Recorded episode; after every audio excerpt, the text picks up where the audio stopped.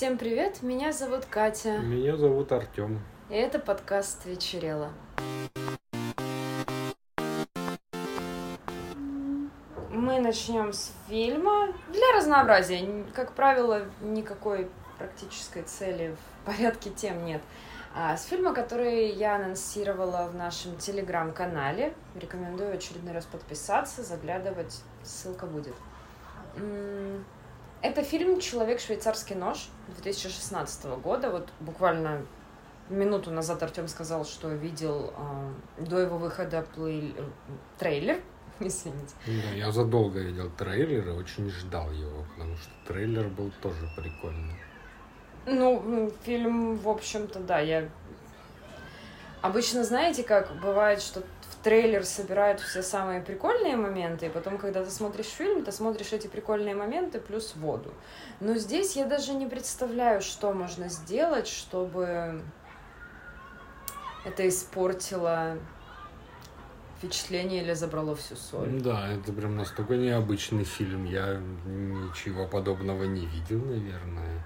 А, вчера я посмотрела, тоже целенаправленно не обращала на это внимания, а вот под подкаст э, узнала, что режиссерами выступили Дэн Кван и Дэниел Шайнерт, и их вторая совместная работа — это свежий фильм «Все везде и сразу». То есть а, эти фильмы очень разные по поднимаемым ну, наверное, как раз-таки здесь нет. А, э эти фильмы разные по способу воплощения идей. По антуражу, по сеттингу. Ну, все равно все такое сильно необычное, не укладывающееся никуда, ни в какие рамки, что там, что тут. Да, и мне кажется, подход, вот и сама проблематика тоже где-то про место человека в мире и все дела. Ну, то есть, мне показалось, что если знать, что это правда вот общая, ну, одна и та же режиссерская работа одних и тех же людей, то начинаешь замечать нюансы. Так, ну, наверное, да. сходу сложно, потому что они э, форм-фактор затмевают. Во все везде, везде и сразу гораздо мягче, мне кажется, и попсовее. Ну, он поэтому и крутился везде, и стал таким популярным. А этот фильм на любителя, потому что... Ну, он очень на грани. Может многих покоробить сразу, очень да. сильно, да. Начнем сначала без спойлеров. Вообще, там играет Пол Дана, и Дэниел Рэдклифф. Это два основных актера. Все остальные персонажи появляются только в самом конце и чисто эпизодически, даже несмотря на то, что э, их личности в жизни главного героя играют большую роль. Главным героем здесь является Пол Дана. Э, он играет э, парня по имени Хэнк, который оказался на необитаемом острове. И а, дальше будет много шок контента, но не знаю, мне как-то хочется заранее всех утешить, что это все не, не жестко, это, не, ну, да. это не воспринимается как-то, не знаю, кощунственно. Ну, довольно смешно. Может, конечно, у нас такой юмор, не знаю. Но это забавно. Нет, Там нету каких-то прям жутких, кровавых или каких-то штук. Не, не, не, мерзких.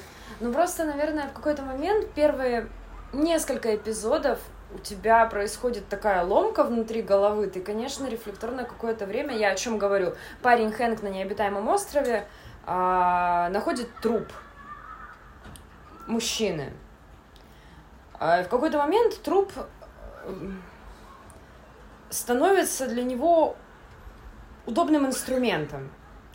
А, собственно, человек швейцарский нож, человек мультитул — по-моему, даже как-то так в оригинале и было. Швейцарский нож это... Ну, нет, вы сами man, нет, да. он так и есть, да.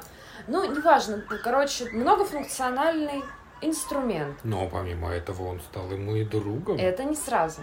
Ну, стал же. Но это будет в части ну, со да. спойлерами.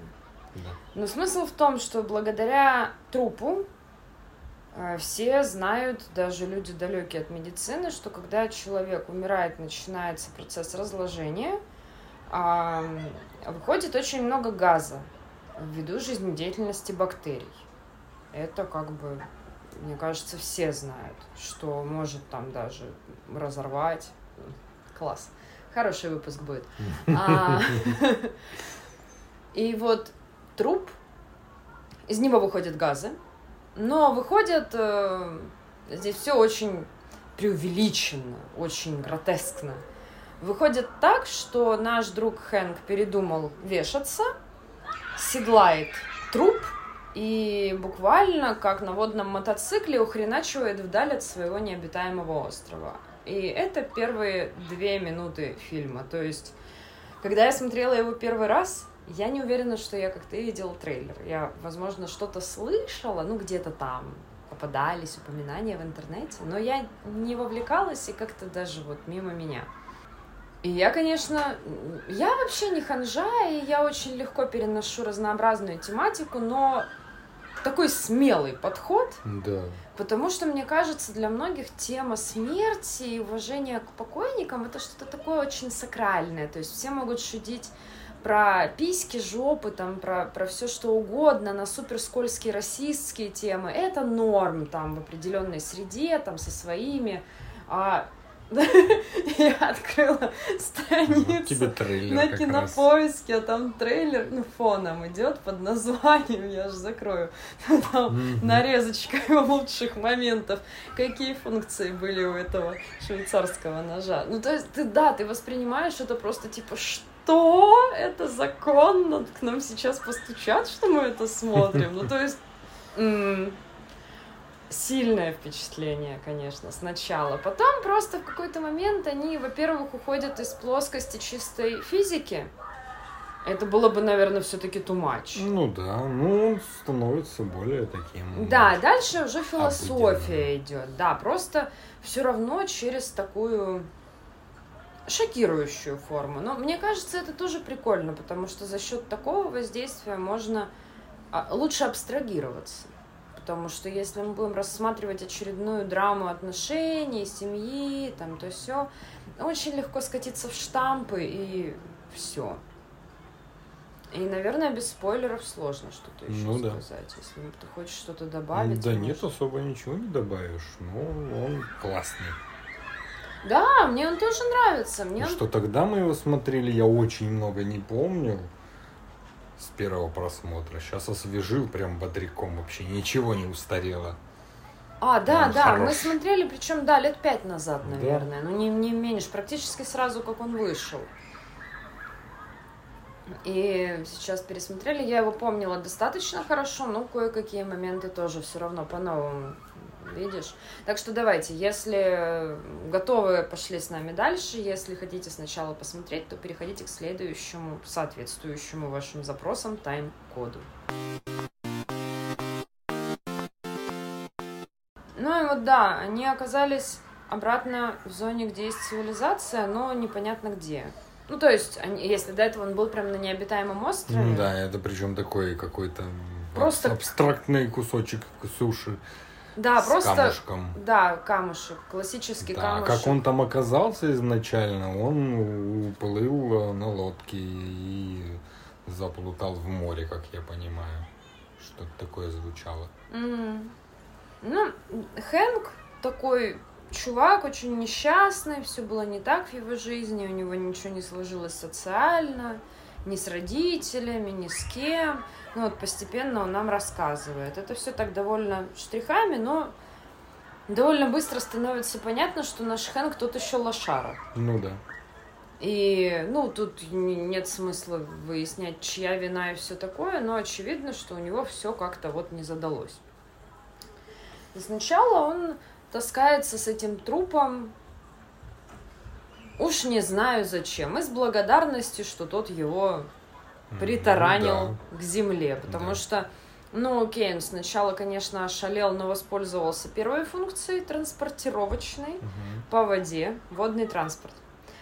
Потом, по большому счету, он увидел, что он снова на суше, где есть лес, зелень, там следы цивилизации, какая-то упаковка недоеденных. Ну там мусора куча было. Ну да, то есть очевидно, что он все-таки где-то, где люди бывают, значит, и он может попытаться достичь обратной цивилизации. И вот он ложится спать, и На утро открывается следующий. Но я не вижу смысла перечислять все функции даже там, потому что в какой-то момент они как из рога изобилия сыплются. Ну, в общем, он начинает... Э... Они, кстати, вот этими функциями преодолевают очередные психические барьеры, потому что э, труп то есть Гарри Поттер, простите, лежал на спине в пещере. А, и со свода пещеры капали капли воды, попадали ему в приоткрытый рот. И много часов подряд. И когда Хэнк э, что-то там лазил вокруг ну, он собрал там какие-то вещи, которые могут пригодиться, что-то еще. И он как-то нажал на труп, и из него, опять же, гротескным, совершенно фонтаном начала выливаться вода. Тот сначала обалдел, а потом такой стоп-стоп-стоп, и стал его использовать как э, колонку водонапорную. Да-да. Ну, то есть, э, опять же, если об этом говорить на серьезных щах, не понимая, в каком мы контексте, звучит как просто жопа полнейшая. Ты что, прикалываешься? Какая вода из трупа, чувак? Ну, вода из трупа еще ладно, но потом же, когда вода закончилась, он начал на него давить, и труп начал задавать звуки, похожие на слова. Да. И сначала это тоже можно счесть, ну, физиологическим проявлением, то есть действительно мертвые люди в процессе всего могут там и чуть-чуть пошевеливаться, и воздух выходит, это похоже на звуки, то есть это все зарегистрировано. Но и мы как-то очень плавно смещаемся от, пусть гротескной, но реальной плоскости, ну то есть, ну, допустим, реальной, в ту, где труп представляется и говорит, да, что его зовут Мэнни. Да, начинают. Да, и труп начинает чуть-чуть, он сначала практически ничего не может, еле-еле ворочает губами, может там поводить глазными яблоками. Да, просто его функции не открыты, он как бы, да, он сам тоже не шевелится, у него только рот шевелится. Да, да, да. Всем остальным нужно управлять как бы. Ну и, и Хэнк, естественно, охреневает, и он, собственно, первое, что говорит, что, наверное, у него глюки от голода. А, но не видит особого минуса в собеседнике в данных обстоятельствах, какой бы он ни был. Выбирать не приходится. И они вот очень быстро переходят в совершенно трогательный режим. Мэнни, оказывается, не помнит ничего о том, кем он был. Уж не знаю, каким хреном он вспомнил, что он Мэнни, Нет, вспомнил. Это же моей жене это же не он вспомнил, это же а, давя, это давя его послышалось, грудь, он когда давишь на грудь, имя. на выдох один звук, на вдох другой, когда он Я давил поняла. на грудь, ему получилось такое и типа, а, ты Мэнни, и все, ну, в общем, да. пошло. И он начинает рассказывать Мэнни о мироустройстве. То есть это какой-то новый уровень общение с, как с детьми, которые открывают ну да, я мир. Об этом подумал, ну, это первое очевидное, но это еще более чистое что-то. То есть дети все-таки имеют возможность накопить какой-то опыт до вербальный период своего существования. Ну, да. А прежде чем начинают задавать вопросы. Рассказываешь все, отвечаешь на вопросы взрослого человека, который ничего не знает. Ну да, при этом он совершенно нормально разговаривает, он не лопочет как ребенок, у него адекватный словарный запас, но он не знает ну, вообще ничего. Ну да, что хорошо, что плохо, каких-то событий, ничего этого он не знает. Да, они начинают, э, что характерно с просмотра эротического журнала. Да. Так мы узнаем, что Мэнни компас. Ну Догадайтесь сами. Нет, там все цензурно, но смешно. Это все, это очень забавно. Это все как-то так по-детски, как, ну не знаю, в этом нет скобрезности вообще. Вот ни в один момент. Это просто шутки малолетних пацанов, что-то типа того. Это прям очень невинно, очень забавно какой-то момент э, Хэнк делает такую странную фигню. А, у него с собой есть э, мобильный телефон, но сеть не ловит, поэтому он его выключает в основном, периодически только проверяет, появляется ли сеть. А он говорит, э, у Хэнка, я правильно сказала, а то я что-то Да-да. забыла. И он в какой-то момент говорит Мэнни, что это его телефон. Да. Он типа нашел его у него, и вот, а там на заставке девушка, и много фоток девушки. И он убеждает Мэнни, что, ну, наверное, там ты был в нее влюблен. Давай. Нет, тут я бы не сказал бы. Ну, как, бы- как по ощущениям, в принципе, Мэнни озвучивает все мысли Хэнка. Абсолютно четко. И он там буквально на несколько секунд, увидев фотографию этой девушки, которая, понятно, Начал нравилась припоминать Хэнку, ее. Начал, бы. гов- нет, начал говорить, что она ему очень нравится, ему бы хотелось еще посмотреть, покажи, пожалуйста, мне она такая красивая, мне так нравится, и вот это вот все. Он сам уговаривал еще раз показать, и уже из этого как-то родилось, что да, это твой телефон, и все вот это вот. Ну, на самом деле, это девушка, в которую был влюблен Хэнк, причем не, не столько безответ, не безответно, сколько она вообще понятия не имела о его существовании. Он просто ездил с ней, я так понимаю, регулярно в Ну да, автобусе по просто они каким-то маршрутам. Он ее видел в автобусе, замечала ли она его, непонятно, но скорее всего нет. Ну да, он не, не делал никаких жутких вещей.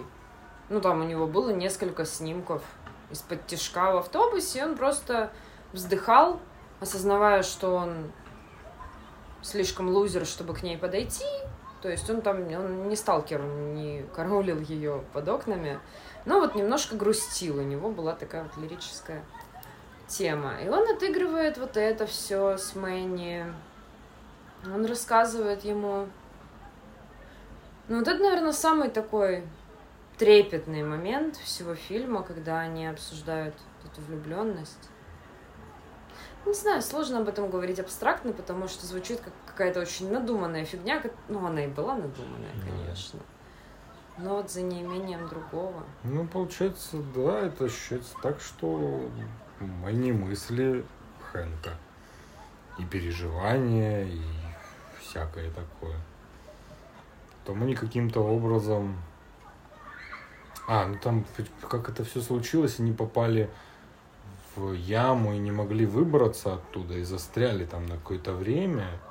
Да. И там же начал уже происходить такой экшен, э, что просто, ну, как бы нам не показывает, что это прям как-то долго происходит, но они создавали, как это сказать, декорации.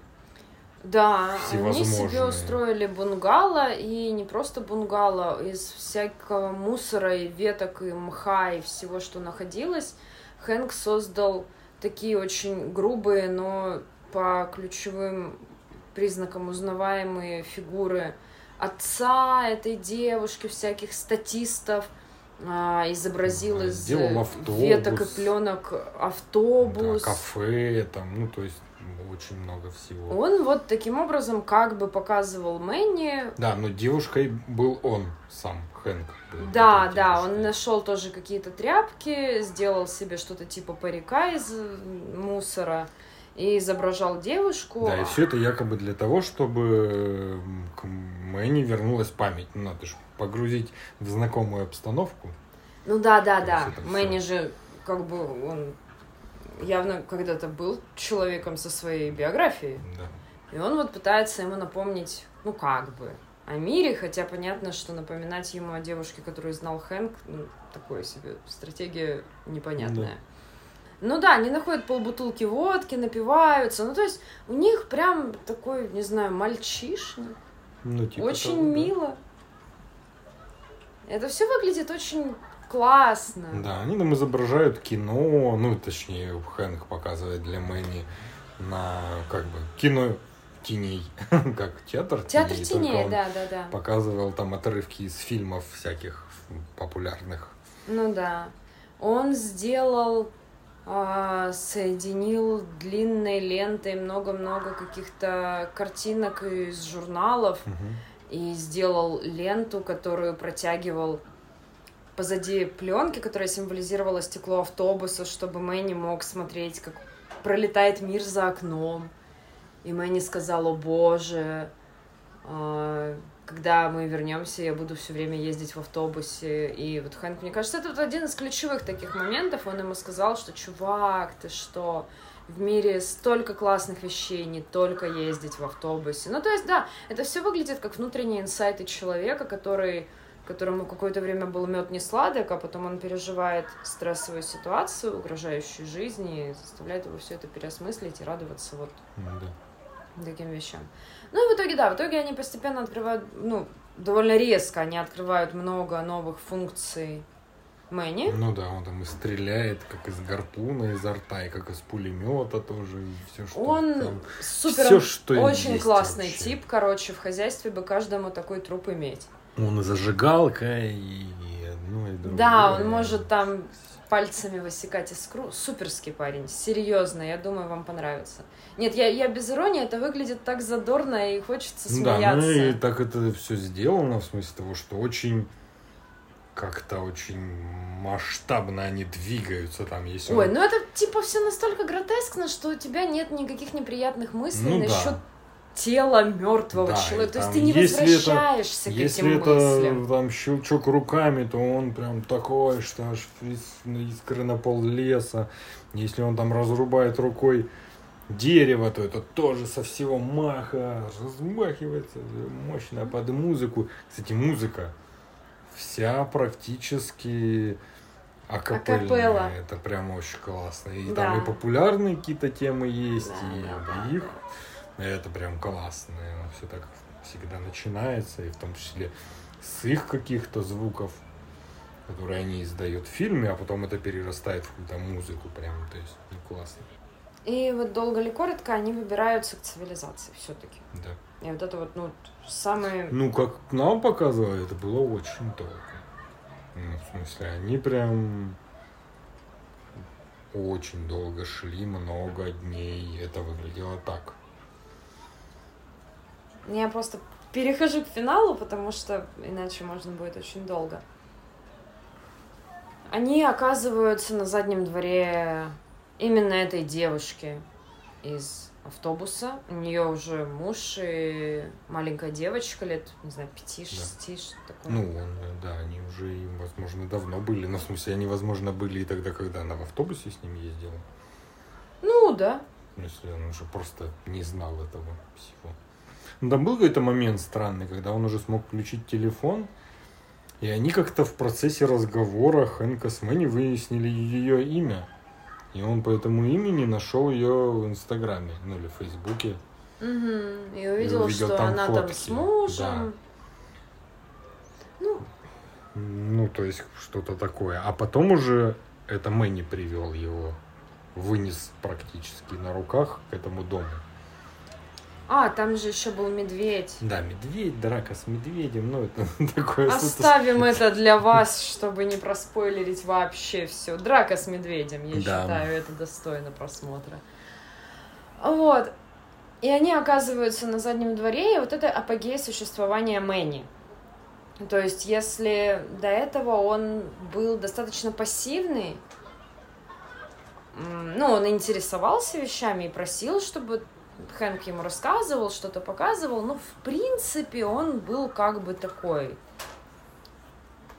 То здесь он активно вступает в разговор начинает прямо общаться с девочкой, а, говорить, что вот там ему... Да, там очень маленькая девочка, они вот рассказывают, что вот он недавно был мертвый, а теперь живой.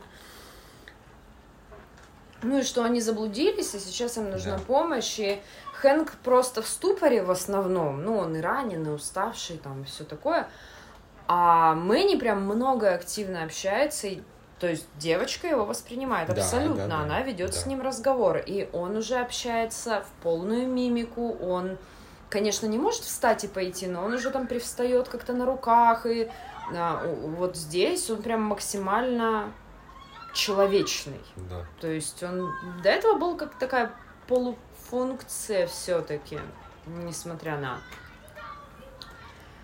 А, Когда приходит, тем не менее, эта девушка, он снова так подстухает немножечко. Ну как он полностью подстухает? Сразу? Он больше не говорит, с ней он не говорил. Он не Да. водил глазами? Ну, может быть, немного, но в смысле он больше вообще не шевелился. И- Окей, ну, То есть короче, это все какой-то она- такой тоже как знак. Короче, с точки зрения женщины, представьте, у тебя на заднем дворе разлагающийся труп и какой-то грязный мужик. Да. Охренительно. И рядом с твоей пятилетней дочкой и они общаются. Супер. Вот это вот не иметь Да, и там уже дочка эта маленькая, из-за того, что Мэнни больше не разговаривает, а как его зовут? Хэнк. Хэнк ступоре, она говорит, вот, им нужна помощь, там, то-то-то. Ну, и она тогда вызывает скорую, ну, полицию, спасателей. Вот, типа, у нас тут ситуэйшн Да. на заднем дворе. Приезжают все, приезжают а, репортеры. Конечно, такое событие. Да. А, Хэнк представляется Мэнни. И говорит, что этот телефон, который полон фоток женщины на заднем дворе, которые Да. они находятся, крипи, правда? А, это типа телефон этого трупа. Да, и что это труп Хэнка, и они как бы зовут и еще и отца Хэнка. Да, они его Чтобы обнаруживают, они в телефоне находят э, его в контактах, зовут. Отец отказывается опознавать, потому что он боится. Там у него тоже у Хэнка какие-то ишью с этим папой, что они нормально не общаются. Он там всегда был для него разочарованием, то все.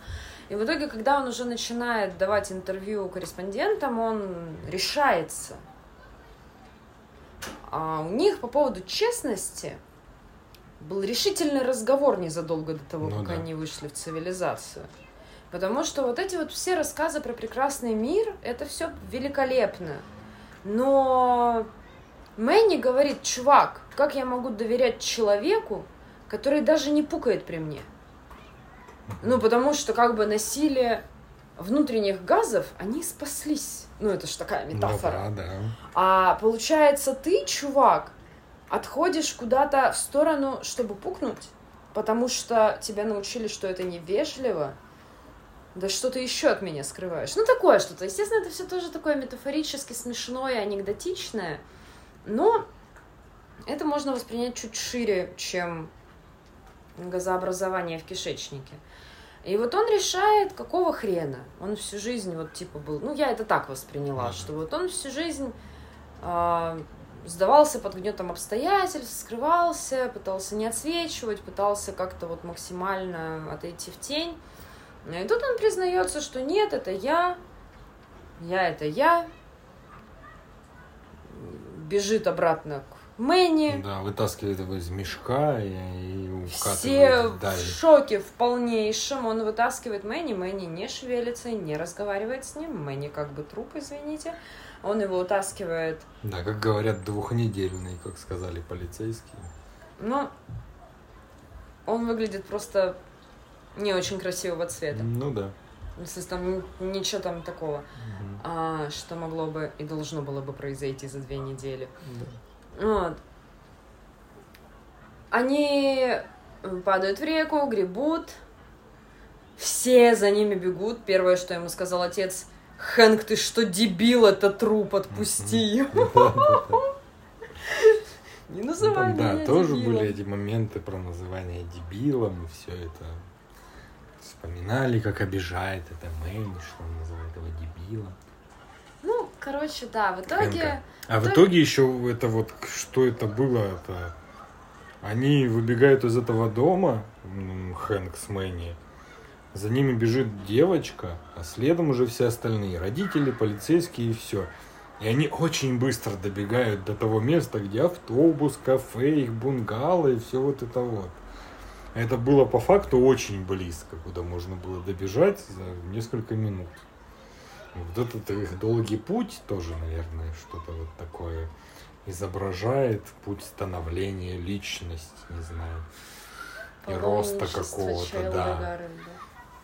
Не находят, тоже все в шоке, рассматривают все это. Она узнает вещи. Это женщина, за которой смотрел, чьи фотографии были. Она узнает автобус, там ей лежит Ну, блокнот. неё. определенные. Она понимает, что это и как. Да, батя узнает себя. Да, там он. Они, да, то есть это все. И они в итоге снова оказываются, опять же, как-то без переходов, очень быстро на берегу моря. Хотя там, ну, тоже, по идее... Ну, опять, опять-таки, от моря до того места, где они начали строить, они тоже очень долго шли. Да, то есть э, в первой части, ну, в первой, не знаю, семи десятых фильма это были длинные расстояния, тут внезапно они все резко схлопываются, что там было на самом деле, соответственно, угу. ну, если мы пытаемся в рациональную ну, да. плоскость все свести, неясно. И, короче, они его более-менее как-то все догнали, загнали в тупик, Мэнни ну, лежит в прибое. Да, то есть это уже бежать больше некуда, некуда как бы, и вот все. Его ну, никто не хватает, прям, что все повалили на землю, но все как бы стали как бы и ждут. Что же, что ты скажешь? Ну, и он начинает свою речь. Говорит про обиды к отцу и что там еще было. Ну и очень просит Мэнни снова заговорить и показать, какой он есть, потому что ему никто не верит. Ну, потому что это странно. Мягко говоря. Да. Ну и, в общем, вот это вот для меня в самом конце самый непонятный момент. Потому что в итоге его, ему сковывают руки за спиной, все такие, чувак, ладно, все, харе, окей. Побегали. Высказался. Да, пошли. молодец, молодец, теперь пора полечиться, пойдем. И его уже уводят, и вдруг Мэнни снова, как в самом-самом начале, когда Хэнк был на вот этом своем, на одиноком куске камня посреди mm-hmm. ничего, он снова начинает э, содрогаться, снова... Пускать газы. Да. Но эту реакцию запустил Хэнк. Он не постеснялся и громко пукнул. Да, так что все были в шоке вокруг. Чем они далеко стояли, но они ощутили. Это было что-то очень мощное. Да. И, видимо, Мэнни откликнулся. Да и со счастливым лицом трупа укатил в закат через море океан. Да, просто океан это Калифорния. Умчался вдаль на собственно. И реакция людей, ну окей, там у некоторых была, у многих недоверчивая. Почему папа выглядел таким одобряющим, такой типа, да, чувак, почему? Ну, тоже, возможно же, считал сына каким-то не таким вечно действующим неправильно, а тут он все правильно сказал, как ты себя проявил.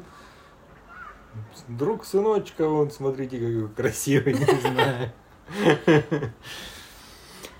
Ну, ну не, не только он, там и репортерша. Ну, репортерша была в шоке. Да все оператор тоже вроде был довольно А вот доволен. именно батя наконец-то да, ну, выдал батя, ему да, одобрение. Вот именно да. то, чего ему всегда не да, хватало. Там был разговор про отца, что он ему вообще не дает никаких эмоций. Его очень сильно удивило, во-первых, когда отец только приехал, не опознавал труп, что он у машины, машины там. Ну да, там срываясь в слезы, переживает. Да. А здесь тоже он одобрительно ему ну, кивнул, улыбнулся, что да.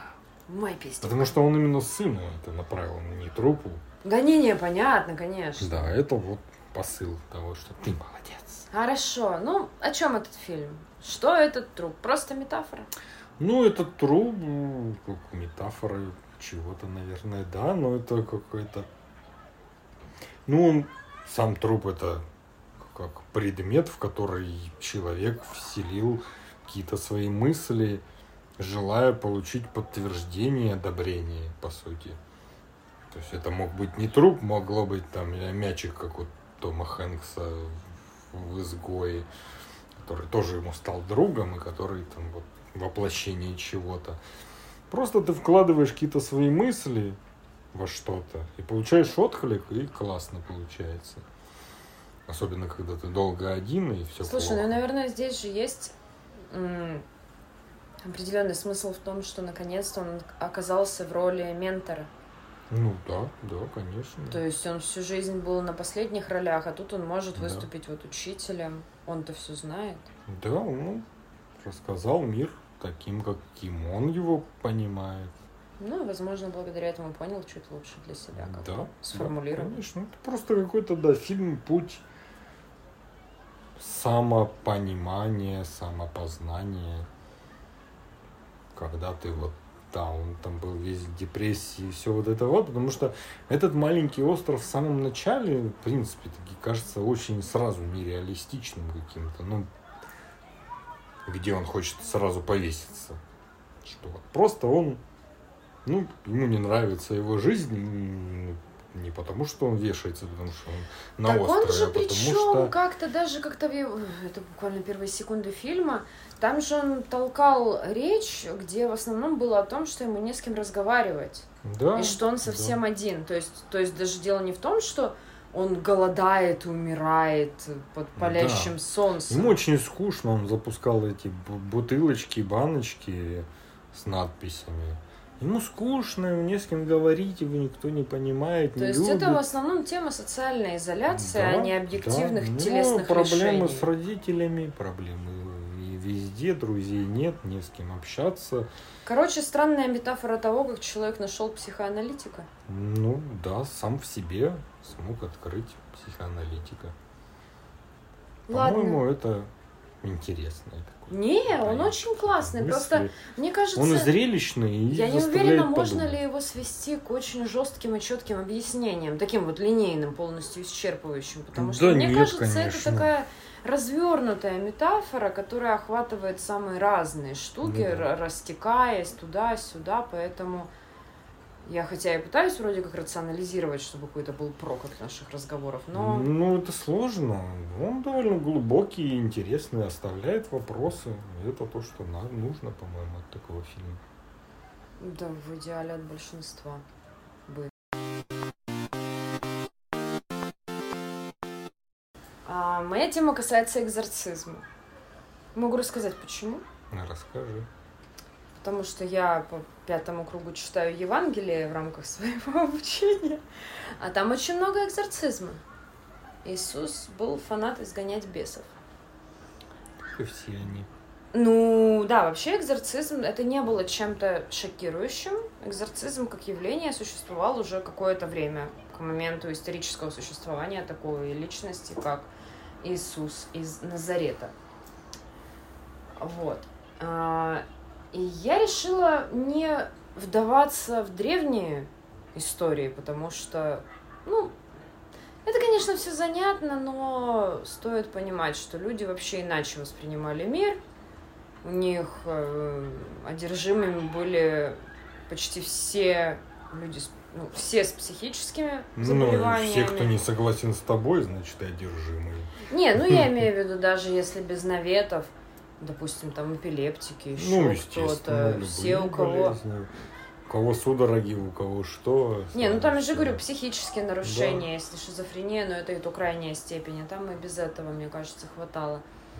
Ну или просто ведешь себя как дурачок. Да. Не веди себя как дурачок.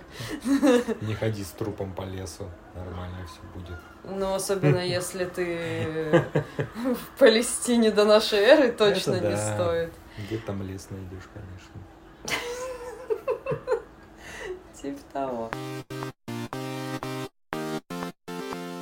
Ну, я в основном посмотрела э, текущие истории за последние 100-150 лет. Ну, вернее, самая старая у меня это э, история Эммы Шмидт.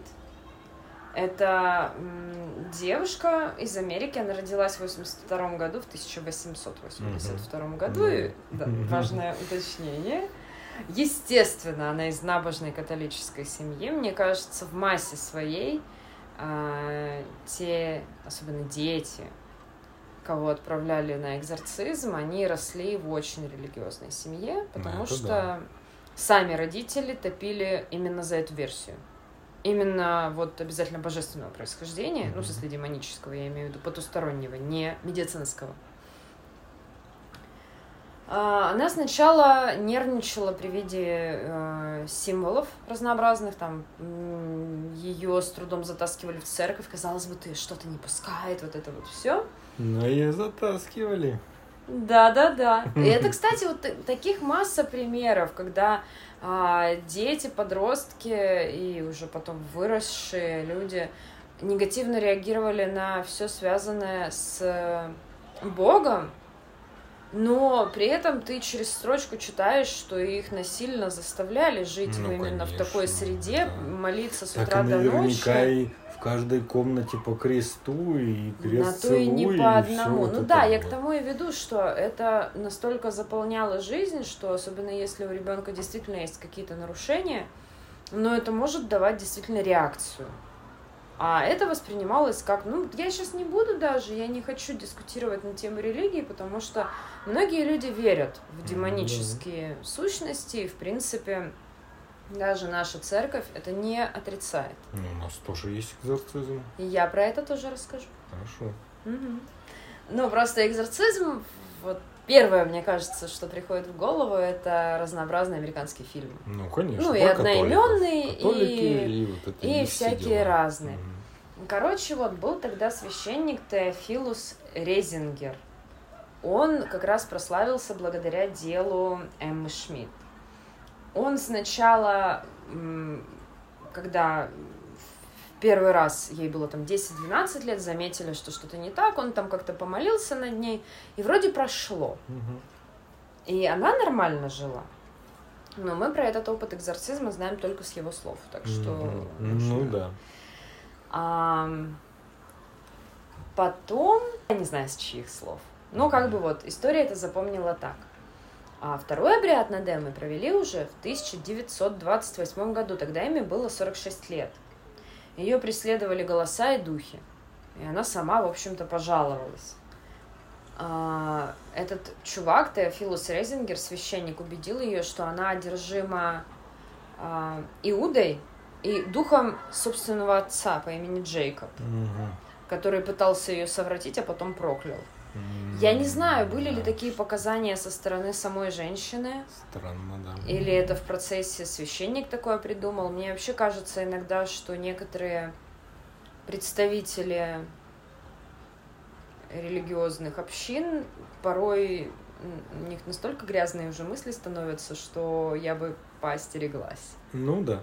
Ну, Есть они типа в этом всем всякие. тусуются все время, у тебя может случиться профдеформация немножко не в ту Да. сторону. Не то чтобы я была как-то против священнослужителей, ну просто что м, не хочется верить на слово. Короче, ее засунули в келью, держали там, привязывали, то все. Она кричала на латыни, на языках, которые я не знала, со слов Ну, священника. понятно, да. С каждым днем она все ела, все меньше ела, ее много тошнило. А, согласно священнику, она пыталась вырваться и выкрикивала Вельзевул, Иуда, Джейкоб, Мина, добавляя ад, ад, ад. Да, нормально, да. Да, неплохо. Короче, в какой-то момент духи ее покинули, она воздала хвалу Иисусу, и все стало хорошо. Естественно, это просто такой... Это громкая история, про которую даже писали в газетах. Так-то каких-то местечковых случаев экзорцизма наверняка было много. В 70-х специальная комиссия англиканской церкви утвердила программу подготовки профессиональных экзорцистов. Да.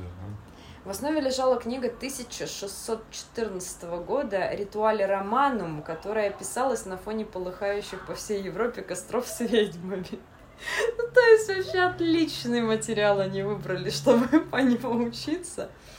И там были просто определенные а, описания. Ну, Там все довольно четко. Да, там есть вот несколько этапов.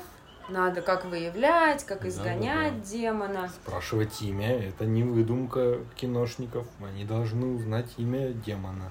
Ну, вообще, имя это в очень многих культурах, Да, если не в конечно. большинстве, считается очень важным Да, ключиком к ну вот личности. просто я всегда думал, что это такое красиво. Скажи свое имя, вот это вот все. Но это реально было в этих всех писаниях. Да. Ну и можно было принуждать демона покинуть тело как угодно, по сути. Ну, естественно, никто не говорил расчлени человека, но в смысле можно было довольно сильно измываться над несчастным, которого назвали одержимым. Были всякие жуткие абсолютно истории, как там и так и сяк, были же уже ближе сюда, к нашим годам, там, 80-е, 90-е, в... Я не помню, что это за церкви, потому что это у нас более-менее православие, там, и без особых отклонений. А в Америке же много разных ветвей христианства. И, Да. соответственно, я не, не знаю, где именно это было, но изгоняли демона гомосексуализма, и даже Да, есть да, да. видео, как там чувака плющили, чуть ли не в землю втаптывали, но очень радовались, что его крючит и тошнит, потому что, ну, демон выходит, все норм. Да. Надеюсь, Это вышел. классика. Очень многие, кто погибали в процессе. Потому что, особенно если это массовое, толпа это страшный зверь. Другой случай тоже произошел, ну, уже после Второй мировой войны. Я, признаться, не записала год, придется всем гуглить, если кто-то захочет. А, Был а, Майкл Тейлор. А, Он ходил вместе со своей женой в приход, где главой была 21-летняя Мэри Робинсон. Я не знаю, как это работает, ну вот она там Ну что ж. Эм, тусила. И у- этот Майкл очень быстро стал с ней оставаться и начал изменять с ней жене. Мгм. Ну что поделать. Ам, Жена как-то их застала, естественно, это привело к скандалам, ссорам. Ну, блин, пока что ожидаемо. Ну, Ничего демонического не вижу. Но э, епископ Питер Винсент увидел в этом признаки одержимости. И они решили изгнать бесов из Майкла. Мгм. Ну просто, возможно, он как-то был очень не сдержан, и паства видела, как он с женой там срется, а это было как-то не принято, Ну, выносить некрасиво, ссор из избы. да. Ну, ну, я предполагаю. Я не думаю, что он совершал какие-то совершенно нечеловеческие действия, но они решили, что надо что-то предпринять.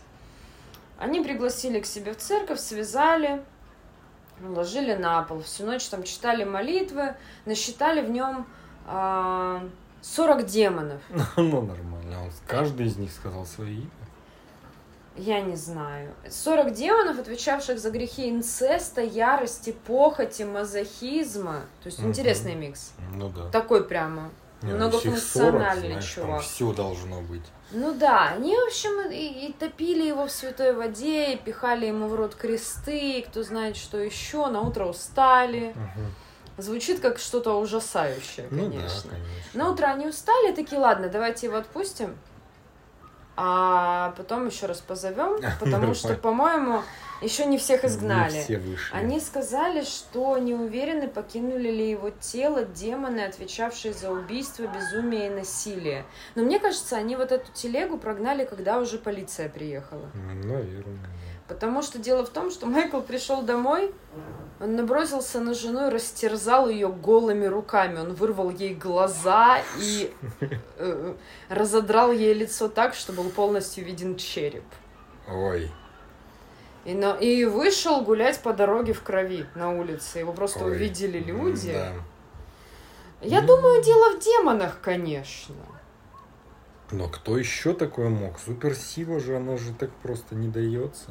Возможно, он выкрикивал фразы на латыни, я не Может знаю. Ну, быть. короче, история отвратительная, ужасная, но это очень грустно, Да. на мой взгляд.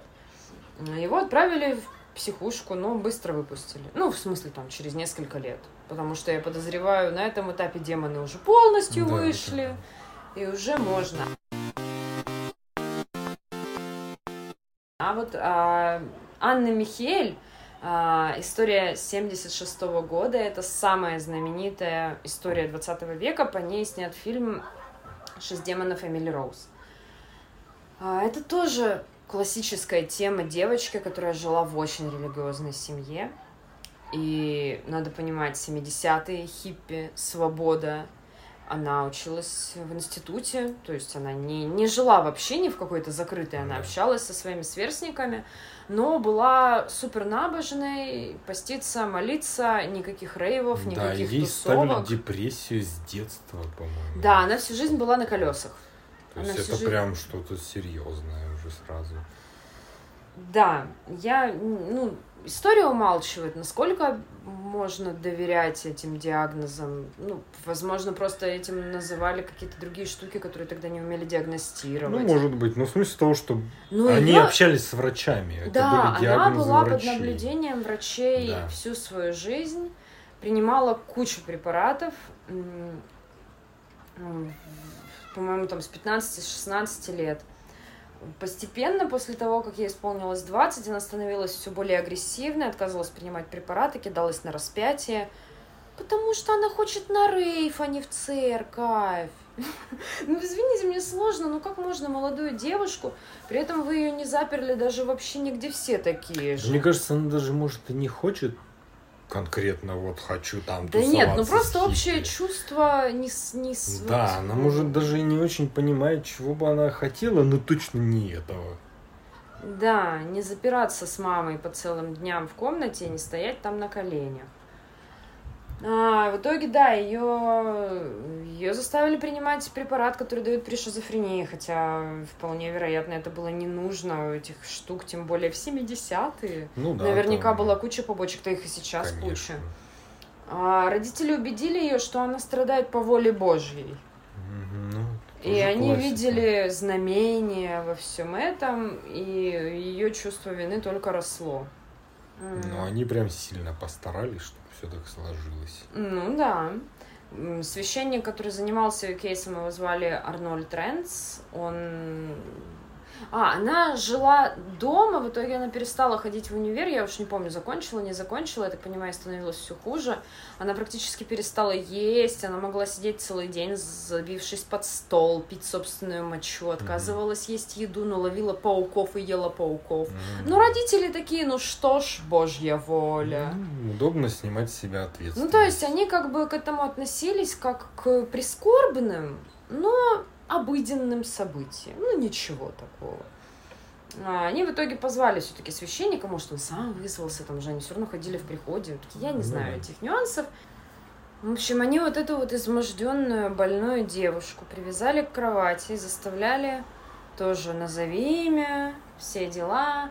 Якобы эти духи принимали облик Гитлера, Люцифера, Кайна и других исторических личностей. Серьезно, да. Не абы кто. Ну, потом, когда об этом рассказывали, никого как будто бы не смущало, что когда она была как бы Гитлером, она продолжала говорить на диалекте своей семьи, а не на австрийском языке, Гитлер австрияк. Ну, да, да. ну он же ж ну, оттуда. Ти... Там они все могут. Я веду к тому, что, окей, бывают реально ситуации и зафиксированные истории, когда люди говорят на языках, которые не должны знать. Да, или и... голосом каким-то. Ну... Я тоже слышал записи, видел видео раньше. Я сейчас не взялся смотреть. Не, ну нахрен, мы уже не так да. молоды, и я не готова к таким потрясениям на ночь. Ну, то есть я бы еще даже чуть-чуть поизумлялась бы. Но больная девушка, получившая высшее образование, просто знает о Гитлере и Каине. Ну, охренеть да. теперь. В итоге она уже давно перестала есть, и в какой-то момент она умерла. Приехали врачи, ну, в смысле, они вызвали службы, они не стали ее закапывать на заднем дворе, считаю, на том спасибо. Она весила вот на этот момент своей смерти меньше 30 килограммов, она умерла от истощения. И ее можно было спасти еще за неделю до да, вот да. этого момента, если бы они отвязали ее и дали, поместили ее в больницу. Да. Даже ну, не там то, еще что... пневмония развилась. Так, в то... да, ну, патологоанатом диагностировал тяжелую, тяжелую форму пневмонии, которая вызвала галлюцинации с параноидальным бредом. Парам-парам-пам. Ну да, она голодает, питания мозга нет, болеет. Ну, что вы еще ждете? Ну, на Гитлер, конечно. Так я думаю, там они ей подсказывали охренительно. Ну да. Давали всякие подводящие вопросики. Это что же? Не то, что она вот никого не трогала, а тут сразу Гитлер. Конечно. Да. Не, ну даже так это, в общем-то, тоже. Потом была известная история про Арнет Джонсона. Даже сняли какой-то фильм, но он такой не выстрелил. Называется «Дьявол заставил меня сделать это». Там была история о том, что у девушки этого Арны был младший брат, у которого были, общем, странные симптомы, какие-то провалы в памяти, то ли звуки, то ли что-то, галлюцинации. И в итоге из него изгоняли дьявола, ну как-то типа изгнали. Uh-huh. А этот Арне, э, Ар, да, Арне Джонсон, он по просьбе девушки оставался иногда с этим пацаном караулил его, потому что им там было что-то 10-12 лет, они боялись его оставлять одного. В итоге из них бесов как бы изгнали, уж не знаю как. Mm-hmm. Но эта часть истории закрылась благополучно. Окей, изгнали, изгнали, молодцы. Но уже через эм, до меньше года, получается, месяцев семь, а, Арне стал жаловаться на аналогичные симптомы Мгм. со своей стороны. Ну, будучи взрослым, как бы его никто не обязывал, не вызывал священников, ничего не делал. Ну, как-то типа, окей, ну, вот, что-то происходит. И ну, в какой-то момент он повздорил со своим работодателем, что ли.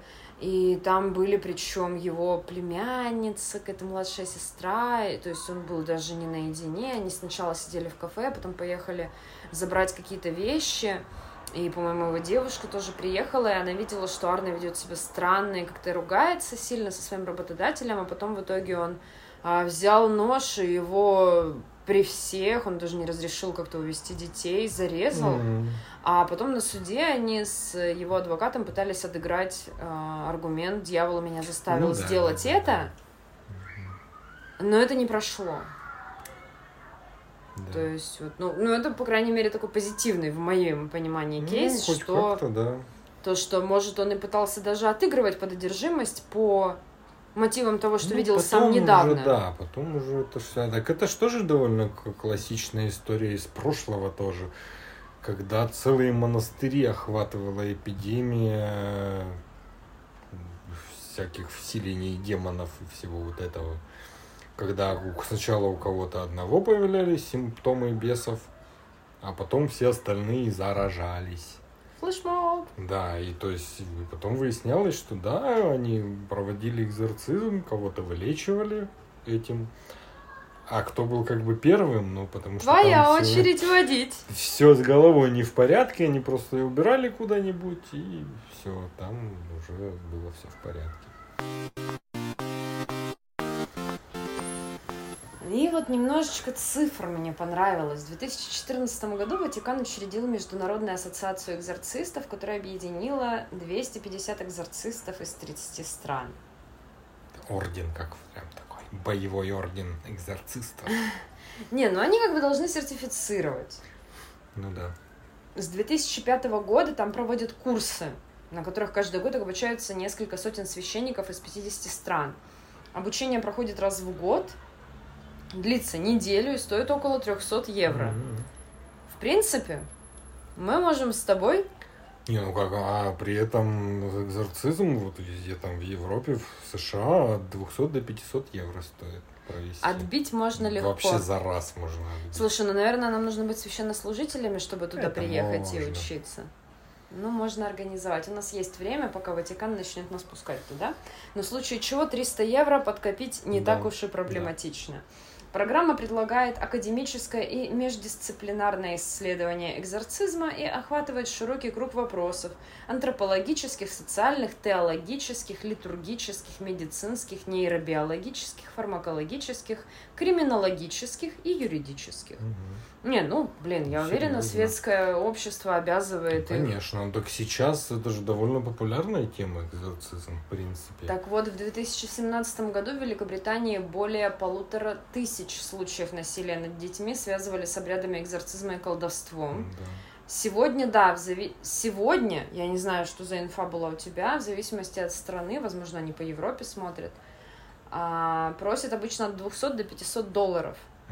А экзорцизм по видеосвязи Ну, дешево. обходится от с- в 75-300 Ну, долларов. можно вообще даже никуда не ездить, видишь? Нафотошопим себе лицензию Ватикана и поехали. Отличный Ну, стартап. это Ватикана, это еще элитно. Есть же э, Местные какие-то. университеты в США, которые преподают это. Да, Италии. сегодня католическая церковь готовит профессиональных экзорцистов в Чикаго, Риме и Вот. Маниле. Только в США сертифицированных экзорцистов около сотни, во Франции 70, а в Польше более 350. Ну, опасная армия. Да, Я был удивлен, что это до сейчас так популярно. Что, ну, это же вот совсем... я сейчас буду советовать сериал. Давай. Католические священники-экзорцисты работают в команде с психиатрами и психологами, ну, в смысле, это обязательно, которые должны определять, не является ли то, что кажется одержимостью, симптомом болезни. М, Да. Ну, Вот есть сериал, мы его с тобой начинали несколько лет назад, сериал «Зло». А он про что? Я дам ссылку, а, о том, как э, женщину психолога зовут консультантом при Ватикане как раз вот к а, таким ну чувакам. Было такое. Я думал про священника, который это все. Что, что? Священник, который ну что там, они Бога еще потеряли там, там на небесах. А, господи! Который громким голосом там командовал всеми. Боже, проповедник! Да. Не, ну он, он такой, это фрик-шоу, нет. Ну, я подумал, Сериал «Зло», он прикольный. Это такой процедурал, где в каждой серии отдельный кейс, но при этом там непрерывно идет тема реального демонического присутствия. И скептикам приходится как-то с этим справляться и обрабатывать это по-разному. Ну, там он прям так драматично, мне он Нет, очень нравится. Он довольно, он довольно лайтовый, то есть это не, ну, это не тяжелый такой какой-то серьезный фильм, который ты смотришь и такой прям. Нет, он забавный, с юмором, но при этом... Не, мне он очень нравится, в общем, субъективная моя рекомендация. У нас тоже есть изгнание бесов, просто оно не называется экзорцизмом, оно Но оно называется... не такое жесткое, никто, по-моему, никого не привязывает. Нет, нет, нет, да. нет, нет. У нас мы еще на примере ведьм поняли, что все как-то лояльнее. Да. Жизнь не так сурова, к чему эти излишества? Угу. Это называется отчиткой. Угу. И она может быть как индивидуальной, так и массовой. Чаще всего массовая. И я оставлю в описании этого выпуска, везде, куда дотянусь, э, ссылку на статью в журнале, в интернет-издании «Сноб». Угу. Там о том, как репортеры ездили на такую вот массовую отчитку где-то там вот в средней полосе, я, если честно, не запомнила, какой конкретный регион, то ли Смоленская область, то ли что-то. Боюсь перепутать, если ошиблась, извините.